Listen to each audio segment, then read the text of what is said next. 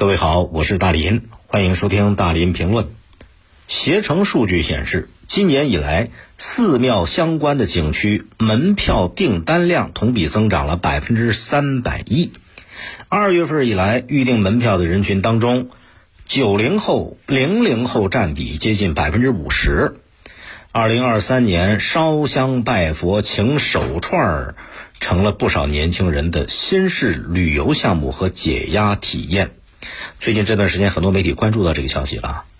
互联网有个热梗，说在上班和上进之间，年轻人选择了上香；在求人和求己之间，年轻人选择了求佛；在作为和作用之间，年轻人选择了做法。哈哈，有网友说，不上课不上进，只上香不够正能量。也有网友表示。这是因为努力能够改变的东西越来越少，学历能够带来的变化越来越小。其实啊，你看年轻人这上香，这有点像什么呢？跟那个很多年轻的朋友保温杯、泡枸杞、买各种各样的养生食品、保健食品，跟那个什么网上的叫废话文学、林黛玉文学一样。他们只是通过这种方式来缓解一下焦虑，寻找安全感而已，仅此而已，没必要上纲上线，动不动拿价值观去套人头上去。如果真像有些朋友说的那样，年轻人不求己，只求佛，哎，你想想，上香拜佛之后完事儿了，他应该会什么？只求佛了，那肯定有一场大规模的罢工停学，都不干了，都去求佛了。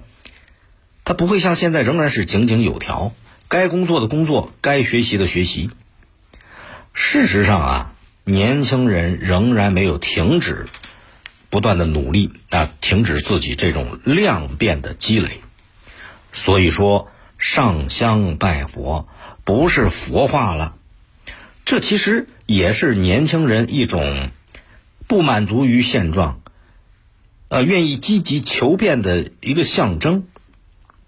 所以，年轻人，你看着他烧香啊、拜佛啊，不代表没有自信，开始迷信，不代表说是什么都不干了，彻底躺平了，更不能简单的判断这是很多年轻朋友心态有问题啦，道德有问题了。其实你仔细观察，你发现现在啊，寺庙里边的场景也不再单一了啊。你看佛祖也不太在乎俗世的一些礼节。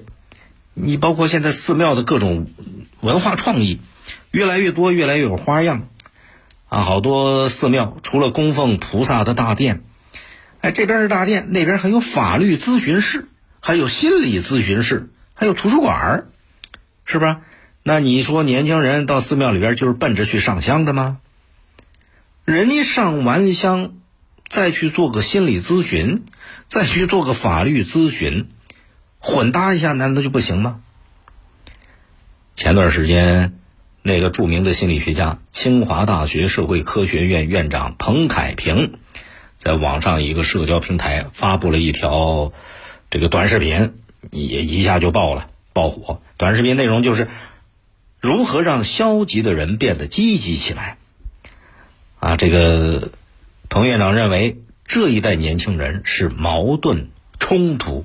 挣扎的一代，同时呢，又是不断尝试、特别成熟的一代。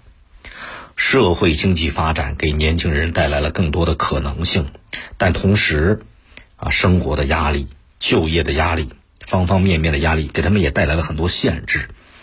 所以，战胜消极的情绪，需要培养心理上的一种韧性。那你担心年轻人上香？倒不如再多一些共情，能够帮助他们掌控一些问题，是吧？社会对年轻人要更友好一些，让政策跟青年更贴近一些，让他们把不确定性看作可能性，从可能性里边去寻找目标理想。当然了，对于年轻人自身来讲，更重要的是什么？这个心理的韧劲儿，不能把一切。寄希望于外来的帮助，向外求不如向内求，还要锻炼内心的这种韧劲儿。罗素怎么讲？